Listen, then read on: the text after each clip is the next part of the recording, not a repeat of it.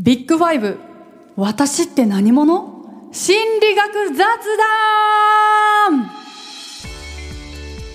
人間の性格はたった5つのファクターから構成される。今世界的に注目を集める心理尺度ビッグファイブ。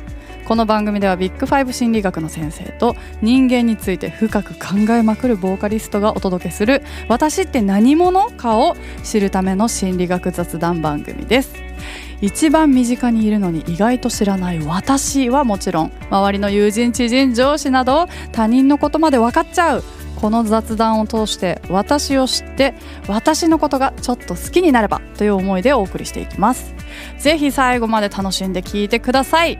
本日もお送りするのは人間について深く考えまくるボーカリスト森綾乃とビッグファイブ心理学の先生谷伊織です。谷先生よろしくお願いします。よろしくお願いします。今回も楽しみです、えー前回から始まっているビッグファイブを司る五因子分析の第2弾。今回は開放性です前回は外向性についてお話ししたんですけど、えーまあ、私は外向性は高い高かったですね。で今回の開放性は開放性も高めでしたよね。高かったですえーなんか外交性と開放性ってなんとなくイメージが似てるんですけど、まあ、前回のその外交性っていうのは高い人は人に会うのが好きで人と喋るのが好き。低い人はなんか自分で何か自分の時間をなんか取るのが、ね。分に向き合う落落ち着いてる、うん。心のエネルギーを内側に向けるっていうね言い方もユングというね心理学者あが言っておりますね。なるほど、前回ねあの例に出てきましたね、はい。外交性が高い例として明石家さんまさんであのだいぶ極端。内向性内向性が高いというか外向性低い例でガンジーが出てきました。ね。はい、というお話をね前回しました。まだ聞いてないよという方は一つ前のエピソードをぜひ聞いてください。そして今回の開放性えーズバリ開放性って何っていうことを事細かに聞いていきたいと思います。ビッグファイブ。私って何者？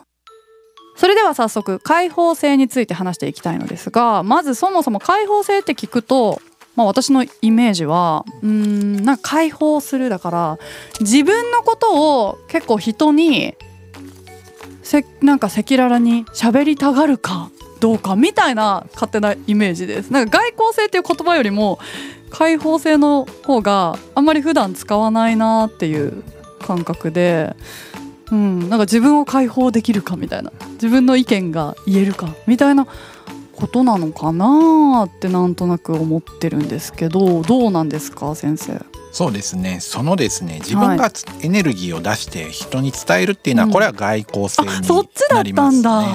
開放性はでですね、まあもともと KK の開放性と言われたりしてたんですけど、うん。窓が開いてるようなイメージですうね。ん。えー自分の、あのー興味関心がすごく広くって、うん。いろんな経験を受け入れるのが好きな人、えーあとは知的好奇心が高い人、えー想像力が豊かでですね、えーイメージ力が豊かな人とか、まあ、新しいものが好きな人とかですね。そういうえー人が、まあ、経験の開放性開放性が高い人ということになりますね。なるほど。なんか自分から発信というよりはそれは外交性で、はい開放性はその開いてる窓が開いてるからこそ受け入れる受け入れる力みたいなもの、両方ともですね。入ってくるのと出てくるのと両方考えるとですね。はい、もう新しいものもどんどん入ってくるしいろんなものが入ってくうんる出てくるようなイメージで考えてもらなるうとほど。解放されてますね。へえ私その開放性高めでしたけど、はい。先生から見てどう思います？私 も森森森どう思います？開放性。開放性高いと思います。あのー物とかやっぱり見ててもですね、うん。やっぱりここだわりがあってですうん。ね、いろいろ見てるんだろうなって思いながら、あの経験の開放性高そうだなというふうに。思いました。なるほど、まああとはですねちょっとやっぱりユニークなところがある人はうんうん。開放性が高いなという感じですね。ファッションちょっとね奇抜な人とかですね、うんえーそういう人とかはあー経験の開放性が高いんだろうなと思います。美大生とかですねアーティストとか芸術家は経験の開放性は高いっていうふうに、えー言われてますね。今回の高い人の代表格はですね、はいレオナルド・ダ・ヴィンチ、へえ、ね。そうなんすごだく多彩ですね、えー本当にいろんな物事に興味持っていてですね。うん。発明家でもね、えーあるわけですよね。おおなるほど、はい、もう本当ね何でもかんでも興味あってね。忙しいですね。すごい忙しそうですよね 本当にね。確かにそういう人って忙しそうだな、いますよね。うん、この今ポッドキャストのねスタッフにも一人開放性バカ高い バカ高いような気がする作家のコッシーがね今すごい笑ってますけど多分自覚ありなんじゃないですかね。もういろんなことが興味ありまくりでいろんなこと好きすぎて何でもやっちゃうみたいなタイプですよね。深くうなずいております。なるほどわかりやすい。そういうことなんですね。開放性が高い人がなんか例えば向いてる職種とかってあるんですか？お仕事。そうですね。やっぱり新しい情報を取り入れるのが好きということですから、まあ例えば今ちょうど ZIP にいるんですけど、うんうんうん。メディア関係の人とかやっぱりん。開放性が高い人が多いんじゃないかなとはあの思います。あとは芸術家とかアーティストさんはやっぱり、えー新しいものをやっぱ想像する必要がありますので経験の開放性は高いだろうなとあの思いますね。なるほど。じゃあまあここにいる人たちは割と開放性高めの人が多いのかな？どうなんだろうもうビルごとフロアごと調べてみたいですね。で確かに。平均値とか取ってみたいですね。面白そう。確かに職種別でなんかやってみたら、あやっぱうん。この職種は基本的には高い人多いんだな、と思いまあ、中には違う方もね、はい。いるかもしれないですけど、はい。開放性が逆に低い人ってどういう人なんですか？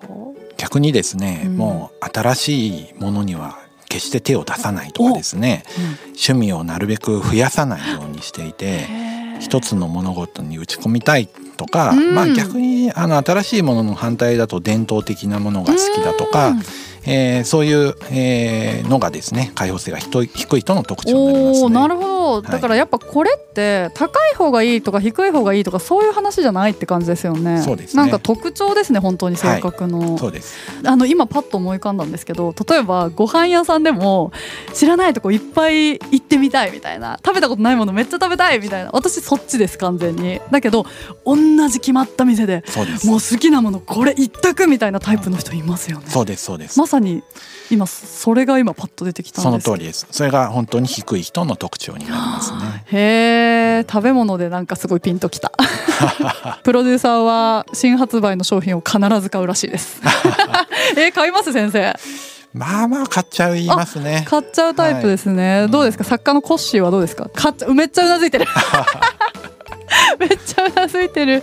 あーそっかなんか面白いですね。そういうライトななんか食べ物何選ぶかとかでもうん。結構出ますね。そうですね。性格が一昔前までは、うん。あの Mac ユーザーとかですね、うん Apple の iPhone とはい。か買う人は経験の開放性高いっていうふうにね、研へー。究結果などもあったんですけど、はい。まあ、みんなが持つようになっちゃうとあ差はなくなりますよね。確かに。それがなんかもう普通になっちゃうとねそうなんですよね。割と差がなくなってくるわけですね、90年代の終わり頃とか2000年ぐらいの時に、うん。Mac ユーザーって変な人多いなとかなんか最初から Apple Windows なんで使わないのとかあったと思うんですよね。そうなんだ、うん、典型的面白に開放性が高い人ですねやっぱり。あだから新しいものを取り入れてい。くみたいな、人と違うけど、はい、それ人と違うものいいみたいな。うん。人と違うのがいいみたいなはい。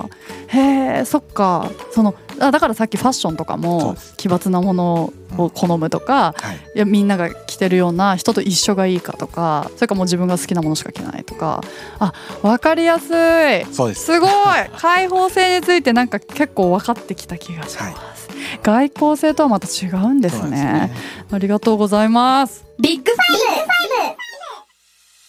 ということで今回はビッグファイブ5因子の開放性についてお話ししてきましたが開放性がまあ高い人というのは新しいものをすごく取り入れたりとかいろんなことに興味があったりする人って感じですか？はい、はい、そうです。低い人は自分の好きなものをまあなんかこだわり、なんか貫いたり、ちょっとあんまりそんなに新しいものに飛びついたりはしないような、タイプって感じで合ってますかね？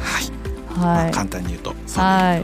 私もちょっとこの開放性ってものについてねなんかなんとなくぼやっとしてたんですけど開放性ってなんだろうって思ってたんですけど今回で分かった気がします。ありがとうございます。さあ谷先生今回はいかがでしたか？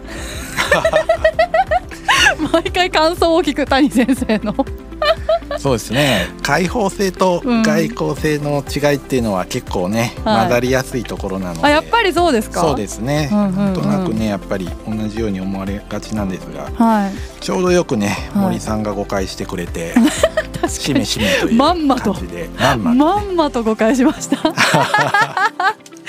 いいいいコンビだ森谷、ね、森谷コンビ。仕込んでないのに間違えてくれるっていうのがすごいね狙狙ってたみたいに。そうですねいい質問ってありますよね、うん、そういうね。先生がにやりとしたわけですねそうですそうです。しめしめみたいな、はい、はい、じゃあ今回は開放性についてお話ししました。次回は協調性についてです。協調性ってまあやっぱ人に合わせられるかみたいなイメージですかね。そうですね。まあ詳しく聞いていくと協調性っていうのはどんなものなのか、えー、回を追うごとにより深く知れる私って何者が紐解かれていくと思います。次回も聞いてください。この番組では今後もビッグファイブ分析を通して私って何者を紐解いていきます。定期的に配信をしていくのでぜひ番組のフォローをよろしくお願いします通知がいくよまた番組への疑問質問ご意見なども概要欄のアンケートフォームからぜひぜひ送ってください。そしてこの番組で取り扱っているビッグファイブ診断は概要欄にて無料で受けられますのでそちらもぜひというか絶対診断してください。そうですよね先生。よろしくお願いします、えー、診断を受けてぜひこの番組今後も聞いてもらえたらなと思いますそれじゃあ今回もありがとうございました。また次回お会いしましょう。さようなら。さようなら。